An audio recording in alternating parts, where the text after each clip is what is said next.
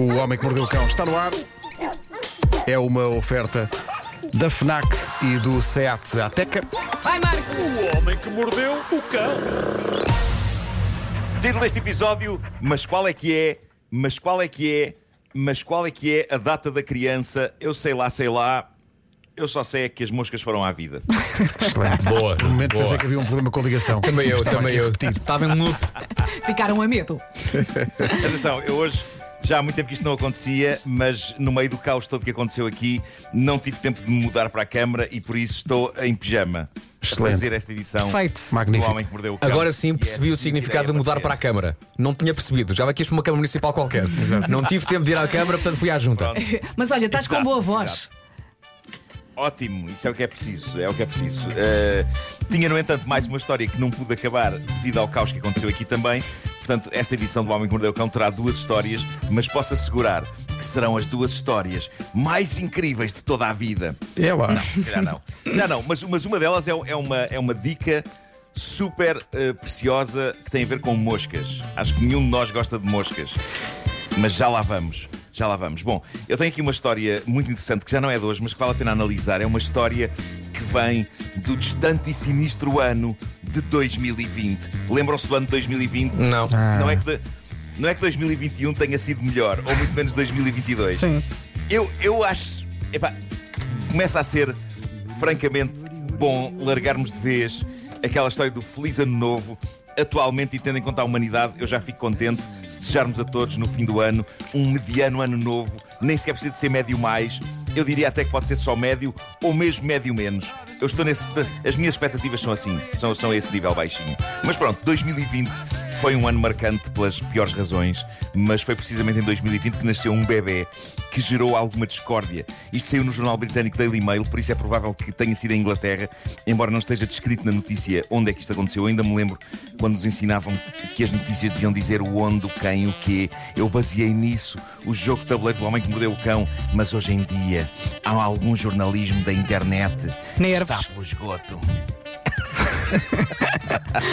Bom, a criança em questão nasceu às 11h05 do dia 31 de dezembro de 2020 e o pai, depois da enfermeira lhe dar um papel para ele preencher com todos os detalhes do filho, decidiu fazer uma batotazinha. Então, na hora de nascimento do bebê, em vez de escrever 23 e 5 do dia 31 de 12 de 2020, ele escreveu 0 e 5 do dia 1 de 1 de 2021.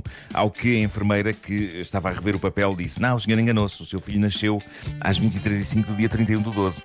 E o pai esclareceu, com um ar algo maroto, eu sei, mas eh, o que é uma hora, senhora enfermeira? Não faz diferença. E assim nasceu já em 2021, no dia 1. Ao que a enfermeira insiste, não, não, não pode ser, não é permitido. Não é permitido porque a criança nasceu às 23 e 5 do dia 31 do 12. E isto levou a uma escalada de discussão que deu mesmo para o torto, com gritos a serem trocados e logo numa maternidade que é um sítio que requer algum sossego, já que para gritos já bastam os bebés.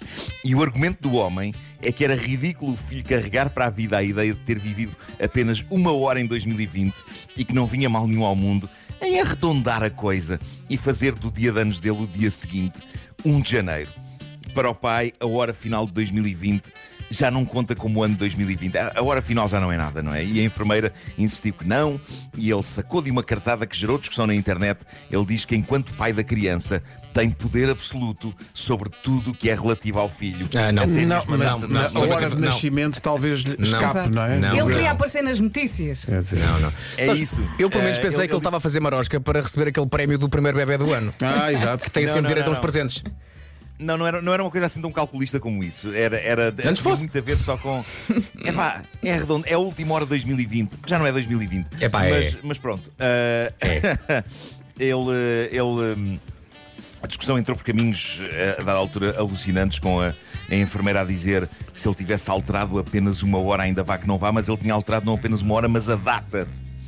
E ele respondia: Mas a verdade é que alterei apenas uma hora. Qual é a diferença entre alterar uma hora a meio do dia 31 de dezembro e passar a ser das 4 da tarde para as 5 da tarde, ou na mudança de um dia para o outro, das 11 da noite, 31 de dezembro de 2020, para meia-noite de 1 de janeiro. de Por isso é que o mundo 2021? está ao contrário. Chega um E bebê a e, ele discute. disse- Lá está. E a senhora diz, porque aí muda a data de nascimento e o ano de nascimento do seu filho. E o pai respondia, mas continuei a mudar apenas uma hora. Bom, isto, isto Esse pai está-me a irritar profundamente. Apetece-me dar-lhe um estalo na cara.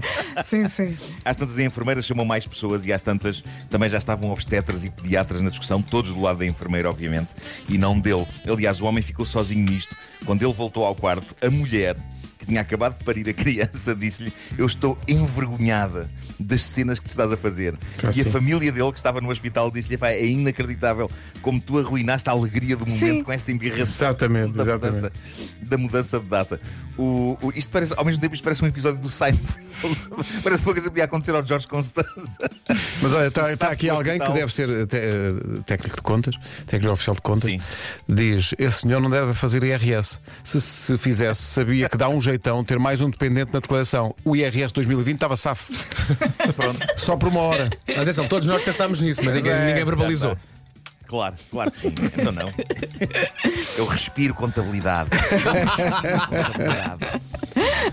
Bom, eh, o que aconteceu foi que o staff do hospital acabou por lhe levar o papel e preencheram eles tudo, o que significa que ele não levou melhor, mas, eh, mas pronto, esta é uma situação interessante porque, na verdade, como ele diz, 2021, ele insiste nisto, ele ainda hoje insiste nisto, é que 2021 é o ano dele, já que ele viveu apenas uma hora de 2020 e já o 2021 ele viveu o inteiro. Olha, mas ah, não estão a defender o homem, longe disso, mas há aqui ouvintes que dizem: atenção, que isso, eh, mudar a data, eh, não imaginam como é difícil arranjar colégio para um miúdo condicional. É verdade. Porque mudando o, o- a- o ano de nascimento, isso pode fazer com que o miúdo fique à espera de vaga ou tenha vaga logo à partida, dependendo do ano Os em miúdos, que os miúdos condicionais são aqueles miúdos que nasceram ali, aquela. Olha, como o meu, o meu, o meu Tomás, entre setembro e dezembro.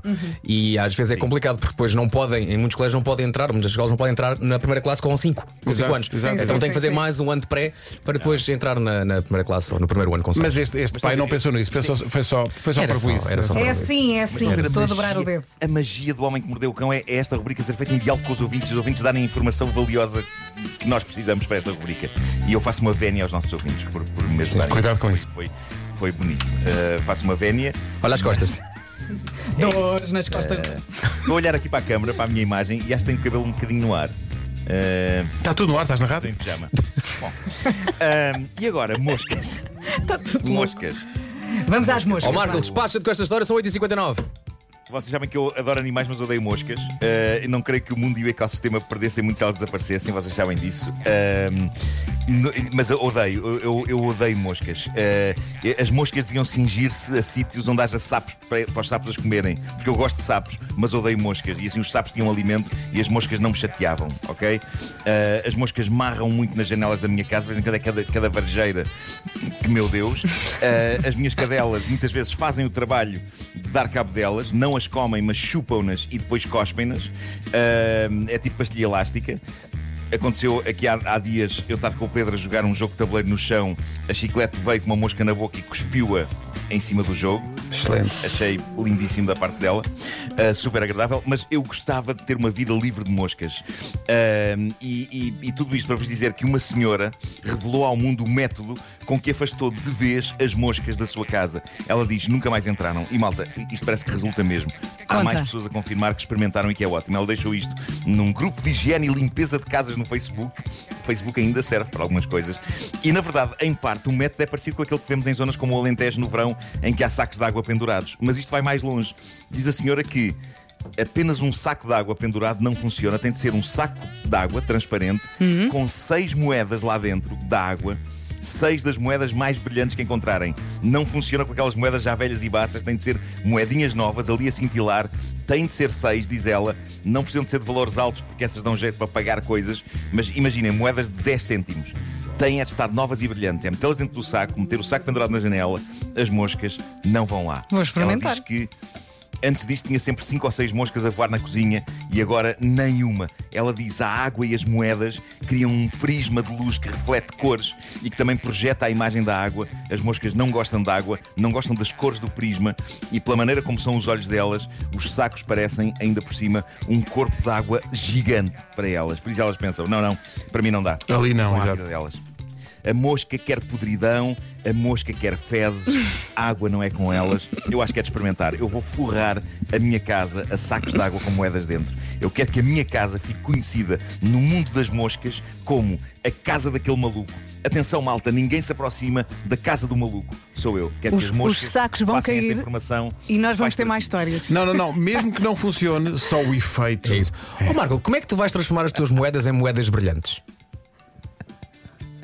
Usando uma, um produto daqueles das pratas. Um produto daqueles das pratas. E uma escova de dentes. Era o que eu diria. O Homem que Mordeu o Cão. Uma oferta FNAC onde encontra todos os livros e tecnologia para cultivar a diferença e também uma oferta Seat Ateca e oferta de mil euros em combustível. Imagina, papá, o que é que estás a fazer? Estou a limpar moedas para ficarem brilhantes, para pôr dentro de sacos de água, para depois as moscas não entrarem. Chegou!